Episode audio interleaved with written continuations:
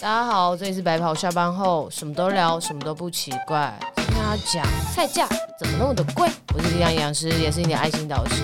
我是你的营养师好朋友 Liz。你是不是 slogan 越想越敷衍了？呃，渐渐有一点，因为奇怪的“怪”这个音太难去。就是找一些押韵的。我刚刚本来想要产赔，嗯，就是荷包产赔，可是产赔这个好像又是在股价啊那种上面的感觉，嗯、对对对对，所以我就想说算了。那你不换一下我们那个什么怪不怪？奇怪，这你换这个不就好了？不要为难自己，好像也是可以啦，只是还没有想到适合的，所以就想说就是先。先这样这样子，嗯，好，那我们来念一下我们 Apple Podcast 上面的留言。哦，没有。好久没有念给大家听了。来，有没有新留言？哦，因为 Apple Podcast 前一阵子它一直会有那个，听说好像会吃留言还是什么，所以很多都很晚才出现，或甚至可能到现在都还没有出现，所以我们现在才看到八月十一号的留言。嗯、有一个人说主持人好好笑，边吃饭边听很疗愈。但我蛮担心他会不会边吃饭 会不会呛到？没关系，就让他呛到吧。然后还有另外一个人说，散播欢乐、散播爱的节目，最喜欢听两个主持人一起大笑，好像有魔法会让人跟着一起笑。希望他不是取笑，好像这两个人是笑屁呀、啊。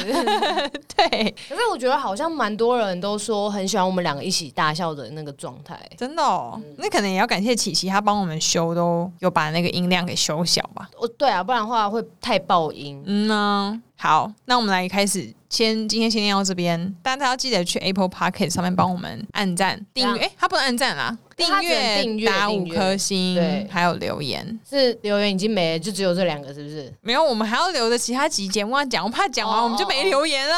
哦，所以才要请大家留言呢。少了，你们这些人只听不留言，每一集都给我留。那接下来就进入到我们今天的主题，要讨论菜价。其实我们现在录音的时候是十月中。十月中，对，现在其实菜价已经没有到前阵子那么贵。如果你有在自己煮饭，或是你是团山营养师，你应该就会知道前阵子菜价非常惊人。叮当知道这件事情吗？我完全不知道，因为你应该是妈妈煮饭，没错。但是你妈没抱怨吗？有，我我说我本人不知道，但是有一天我吃饭的时候，我就问他说：“哎、欸，为什么最近可能都没有某一道菜？就是个人很喜欢吃花椰菜跟那个高丽菜，嗯嗯，对。然后我就问。他说：“哎、欸，最近好像菜变少，因为它变成丝瓜很多，嗯、或者是小黄瓜，对对对，然后就变成是瓜类的。所以我就问他说，怎么没有叶菜类的那种蔬菜？嗯、然后我妈说，她就拿一把刀，然后卡在那个那个种砧板砧板上，因为我们家是木，对，我们家是木的砧板。”他就卡在上面说：“你不知道现在菜价很贵吗？你现在还 order 我一些菜。”然后我说：“我就跟他讲说，阿美师，你不要这样，我没有 order 你，我只是询问。那你家要换一个新的砧板吗？我们家我们家没有，我们家一直都是木的。这样卡上去会容易产生细菌。Oh my god！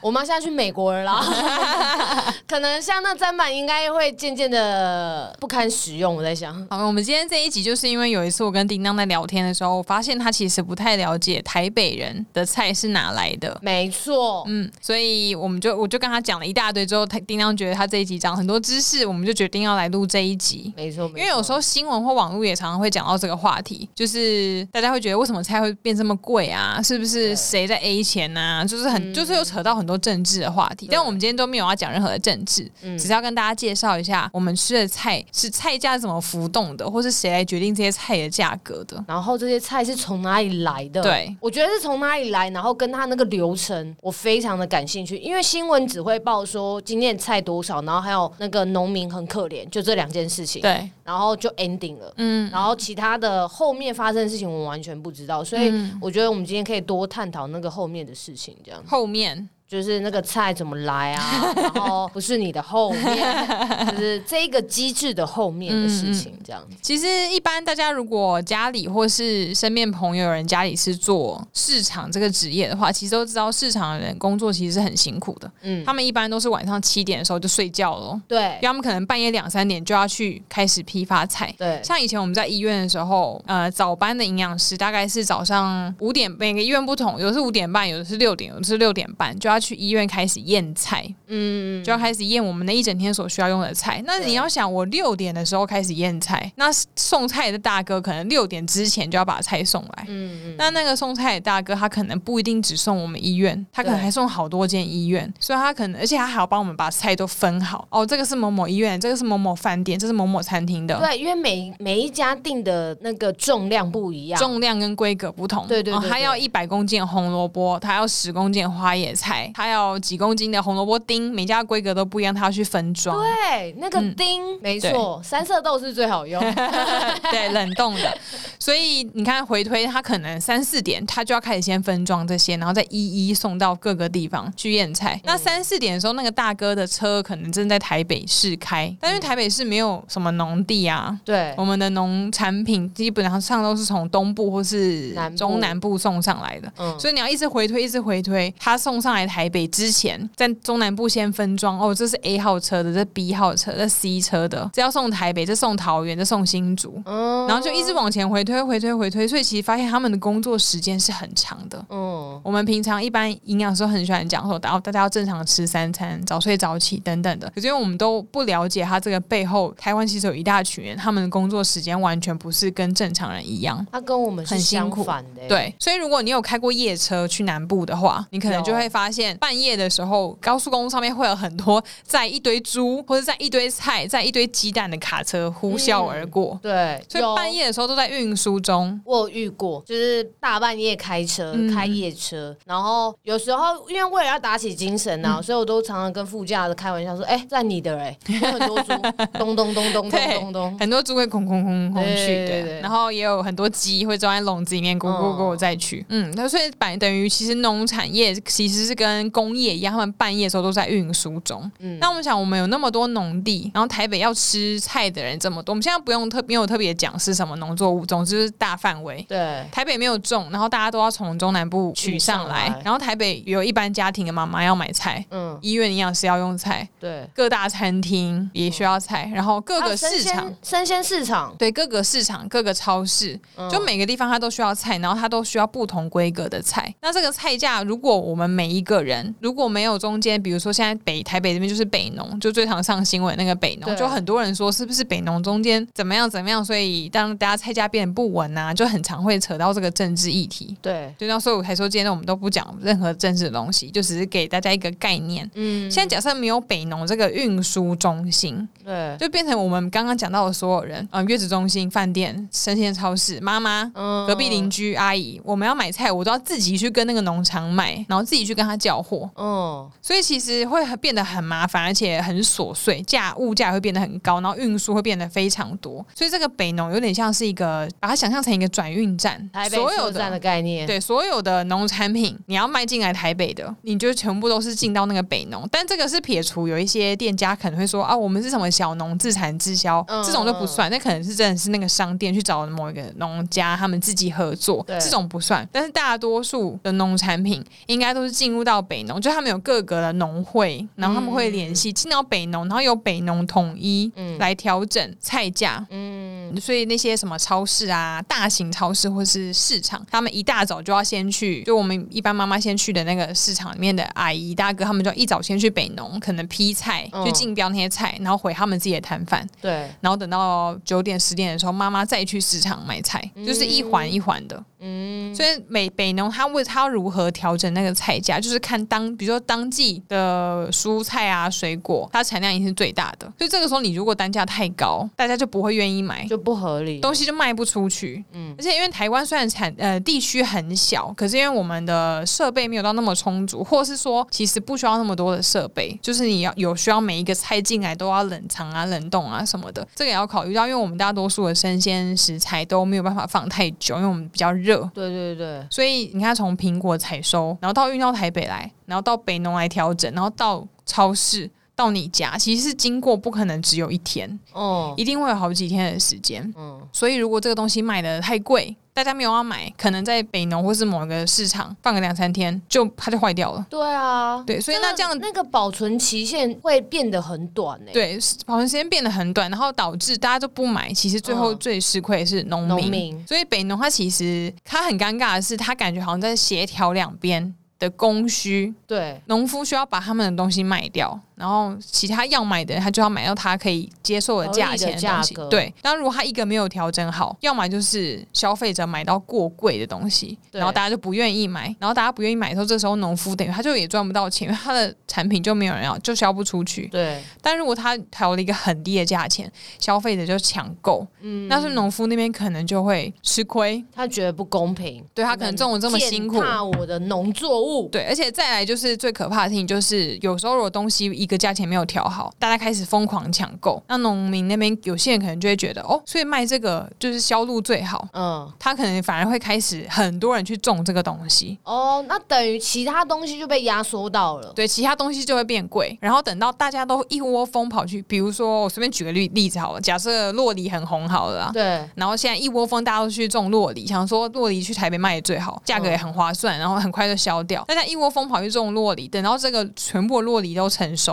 要卖。上以后就变成落梨过剩了，嗯，价格它可能价格会变得更惨，就根本就没有当初那么好赚，嗯，所以我觉得所有的农会跟北农或是各大区域的这个很大的农业转运站，我觉得是它是很重要的存在，嗯嗯，因为它是完全是直接影响到民生生计，对啊，所以前阵子疫情的时候，一直有人在讨论北农为什么不什么整个关掉普筛。等等的，那北农的时候，其实我觉得我自己觉得他们应该很为难，因为他完全不能关。掉，你可能只是觉得就是一两天不买菜，我们就把菜先买一买就好了吧。可是你要想，南中南部有这么多的农产品一直不断来送上来，我不晓得你去年有没有印，去年吗？还是什么时候？前年、嗯、有没有？你有没有印象？有一次，反正北农也是出了一点点状况，嗯，然后后来有超多高丽菜就被作废，嗯、在北农那边就跟垃圾一样堆在那边。嗯，那个高丽菜我忘记有多少，但是至少可以供整个全台北的小学生吃午营养午餐一两天都够哎，真的假的？全部都堆在那边。作废，然后坏全部都坏掉了。所以那他就只要一天没有人工作，然后就会变成这个惨状。那那那些东西呢？最后就丢掉吗？就丢掉啦，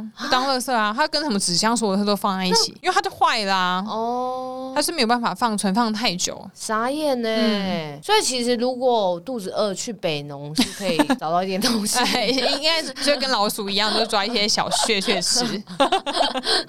所以我觉得，嗯，北农这个位置真的不太好做。所以那时候很多人都说他们为什么不关掉？然后什么也要隔离什么，但我觉得太困难了。对啊，因为这个关掉一天，这影响很大。对啊，因为你看你刚刚讲说关掉，它才它才关一天，它的产量竟然是可以供全台北市还有新北市嘛，对不对？嗯嗯的小学，你自己看看多少人？因为你要想，我现在关掉一天，我们人类一天都不工作，但是农作物不会一天不长大。对，它是不断的在生产中。嗯嗯嗯嗯，所以我觉得那个调控是很重要的。所以大家一直。骂菜价很贵，可能真的就是季节不好，尤其很强势。台北没有下雨，但中南部下雨下惨了。对，那下雨下惨就会影响到很多蔬菜跟水果，对什么西瓜也会变得比较桑桑的啊，嗯，芭乐可能会种不好，菜会烂掉。对，高丽菜或是大白菜外面就会烂烂的。然后有些人送啊送上台北，他说啊我要买漂亮的菜，就要把外层剥一剥。那原本那么大颗的高丽菜，哦，就剥到剩一点点。应该是我们比我们两个头加起来还大，还大可是剥到台北市的时候，可能比我头还小。每每次在那些量贩店买的高丽菜其实都很小，对，就是量贩店的他会特别挑，对，然后要漂亮，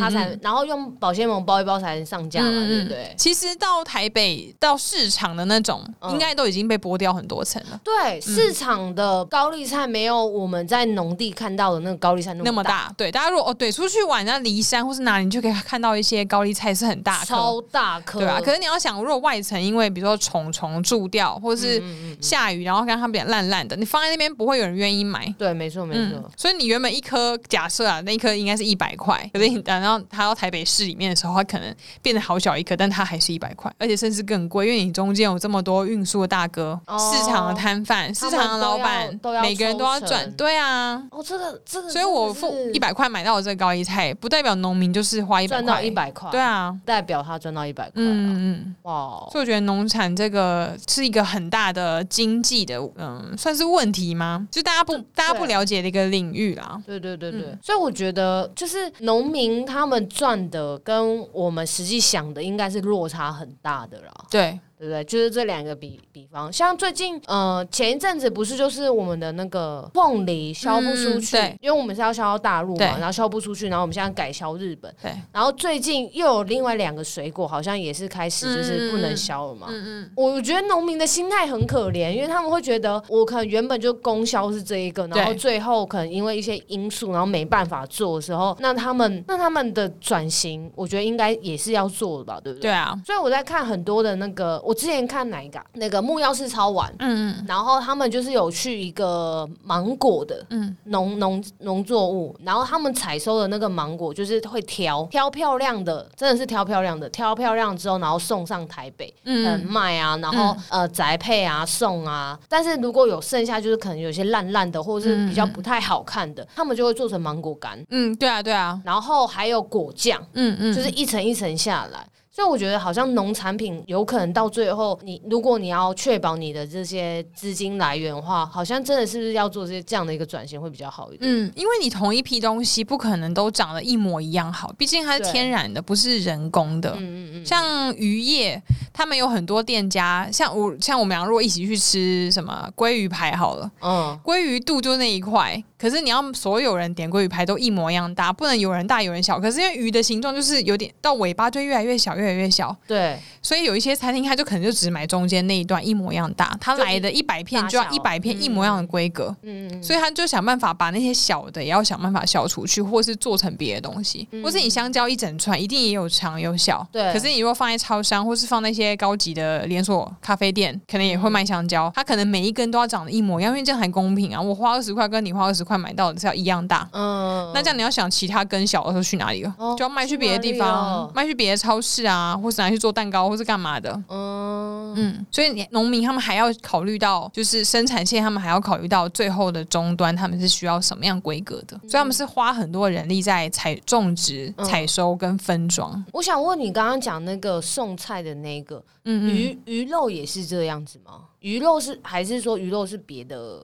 鱼肉就不是，因为北农它就只有送农产品。嗯、鱼肉的话，他们应该是其他什么海鲜市场，或是海鲜转运之类的。哦，应该说我对于农产品的定义很模糊，我会觉得我吃的东西好像都是农产品，因为农产品是植物啦，因为都会觉得是农民种的，嗯，对啊，或或是农民做的、养的等等等的，嗯、所以我就想说，可能这些鱼啊、猪啊，然后鸡啊那些就是畜产、啊、等等等，我就以为海鲜是渔业，就是不同不同地方管理的，哦、所以只有青菜、稻米。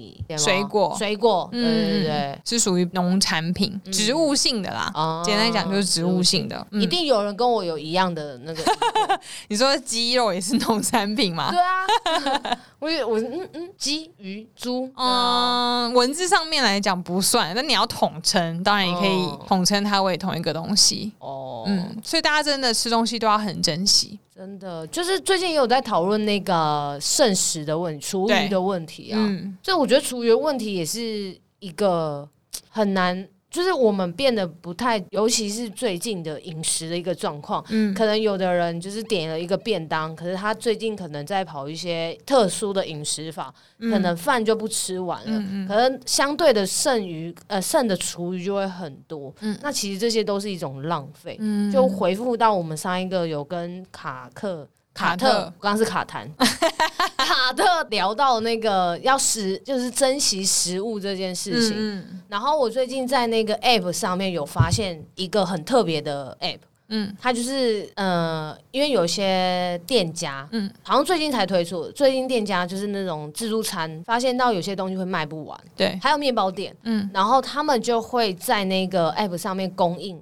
就说你只要花五十块，嗯，你就可以来我这里买一份餐点，嗯，嗯，但是那一份餐点。有可能是价值是超过五十块，有可能不是一个便当，他可能会包两个便当给你，因为就剩剩那么多，他会希望把这些剩的东西可以供给有需要的人，然后跟就是呃，如果你想要省一点钱，也可以去做这件事情，就是让想省钱的人吃得饱，然后跟就是他们店家想要珍惜食材的，也可以把这些东西销出去，对他们来说也是一点点的薄利多销。对啊，我朋友在国外好像已经盛行已久。真的哦，嗯嗯，那个 app 我觉得很特别，因为有一个 YouTube 的，他的他拍拍起来，然后我是刚好滑到，然后我就看，然后他是吃素的，然后现在好像蛮多吃素的自助餐，他们都会做这个 app，然后他那天就是去了某一家自助餐，然后买，然后他花五十块买到四条的润饼卷。跟一盒便当哎、欸，哇，他根本吃有点吃不完，他隔天再吃，但他觉得非常的划算。嗯，对啊，希望店家都可以出这个，对，像是便利超商啊，哦，有。便利超商现在有那个啊，十哎、欸、真。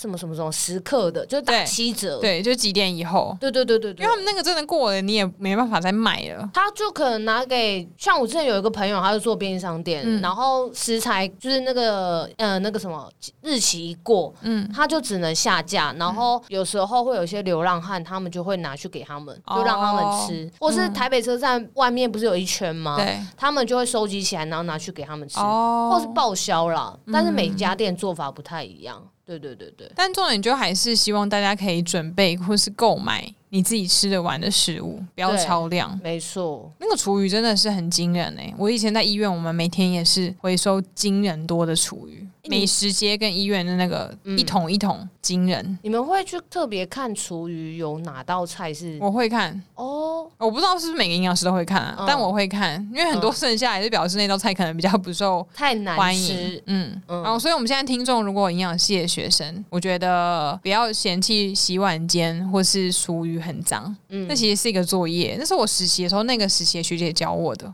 嗯，所以后来我当营养师，我也会这样做。但我发现很多营养师是从来不进洗碗的地方，或是厨余的地方。真的假的？为什么？脏吧，我也不晓得。哦，因为我以前实习的时候有也也也都会有待，就是要帮忙清厨余，啊、然后跟去洗洗碗。然后洗碗的时候最好笑，嗯，因为跟那个阿姨聊天，嗯。然后，因为他们有的我已经忘记流程了，但是他们就会放一些热水啊，嗯，然后这边冲洗啊，然后阿姨就戴那手套，然后说：“阿姨，这个水好烫啊！啊，你手不会就觉得很烫哦？”他说：“哎呀，都是你们年轻人呐、啊，我这个手都已经老皮了，好不好？” 对，他们都已经很习惯那个温度了。对对对对，然后我只能接阿姨，你是老皮嫩肉，很会，很会。哦，反正这一集总之就是希望大家可以珍惜食物，对。觉得这个很重要。我觉得要大家了解我们食材是从哪里来的，嗯，然后它的价格是怎么定出来的。农民其实很辛苦，所以听完之后，可能如果你去一些网络的商店或是一些店家，他如果说他的牛奶或是他的蔬菜是什么小农自产等等，你会觉得它的单价会比较高的原因，就是因为这样，他可能没有经过中央的转运，对，但他是直接跟小农买，所以他自己要承担这中间的那个运费过程，对，没错，嗯，但我觉得是蛮可以支持的。像如果店家有打出他这个是小农在地的牛奶，我通常都会买，欸，嗯，因为我觉得支持小农其实是还蛮重要的。小农大农都值得支持啊，哦，对对对对，但对对对，就是，但是我就会特别想说，哦，那也 OK，我不会想说它比较贵。这样子，嗯，对，种那些真的不容易，这是一个很靠天吃饭的对的职业。斗斗点斗好一点，我想说靠什么？靠天吃饭？对，对啊，因为你只要天气一个不好，嗯，台风、天灾、下大雨，或是虫害等等，就会变得很麻烦。而且他们体力要超好，欸，哎，对啊，真的很辛苦。嗯，然后现在愿意做这个年轻人又不太多，对，不多。如果年轻人回去做，势必应该也是做转型了，因为我们看的那一集那个芒果就是这样。嗯嗯嗯嗯嗯，那想办法转变他销售的模式。对对对对，好啦，今天就这样喽。根本好像很沉重的 ending，欸。对啊，怎么会这样？其实我们是希望带一点多一点，只是就是那那天你讲完之后，我觉得这个。很棒，可是你不觉得我每次都是第一次讲，好像讲比较好哎、欸？所以你你都是听到最精华，以后随时带录音记录下来。没有没有没有没有，你要这样想，你想说你第一次讲是最好的，但是大家都是第一次听，所以你永远都是最好的。OK，哎呦，很会讲话，很会讲话，当然，好当然。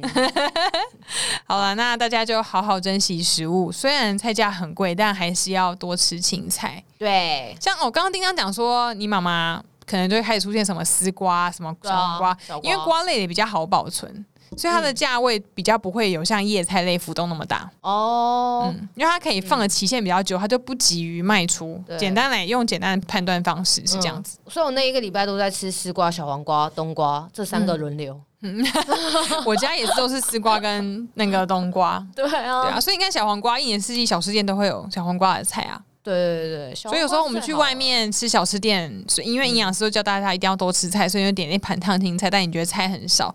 我知道大家都荷包都很紧，但是老板真的应该，因为他也用很高的价钱买那个菜吧，我想，嗯嗯，大家可以互相体谅。